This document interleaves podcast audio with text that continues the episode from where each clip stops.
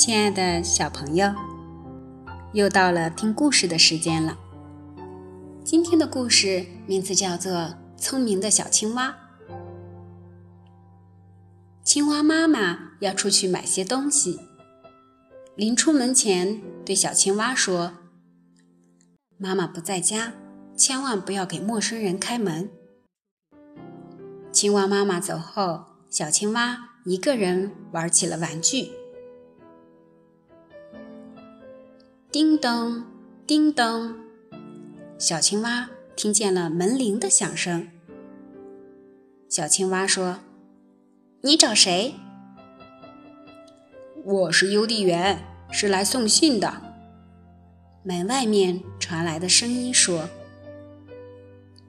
小青蛙想起了青蛙妈妈出门前的交代，说：“你走吧，我不能给你开门，等我妈妈回来，你再来吧。”没过多久，小青蛙又听见了门铃的响声，叮咚，叮咚。小青蛙大声地说：“你找谁？”门外传来一个苍老的声音说：“小青蛙，快开门啊！我是你外婆。”小青蛙。立刻给远在大山的小溪里住的外婆打了个电话。小青蛙的外婆对着小青蛙说：“我正在家里看电视呢。”小青蛙知道门外面的是坏人，小青蛙生气地说：“骗人！你这个坏家伙！我外婆根本就没有来，我不会给你开门的。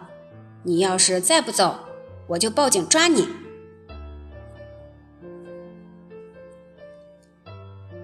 这时候，门外咚咚咚响起了一阵声音。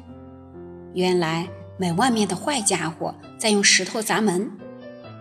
小青蛙吓坏了，赶紧拿起电话拨打了幺幺零。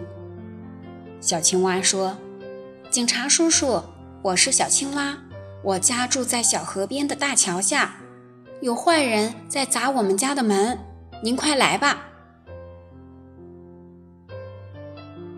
不一会儿，黑猫警长就来到了，抓住了门外的大蛇，并把它带走了。青蛙妈妈回到家里，小青蛙把事情跟妈妈说了一遍。青蛙妈妈直夸小青蛙是个聪明的孩子。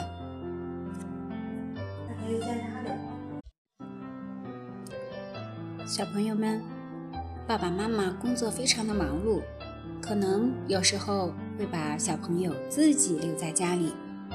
小朋友们自己待在家里的时候，如果听到有人敲门，千万不要急着跑过去开门，要先在门上的猫眼中看看是谁。如果是陌生人，千万不要给他开门。如果是有人想强行进入房间的话，要赶快的打电话给最近的邻居寻求帮助，或者是打电话给警察叔叔。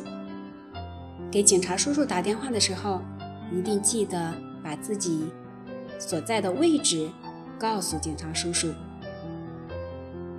好了，小朋友们，今天的故事就到这里了，再见。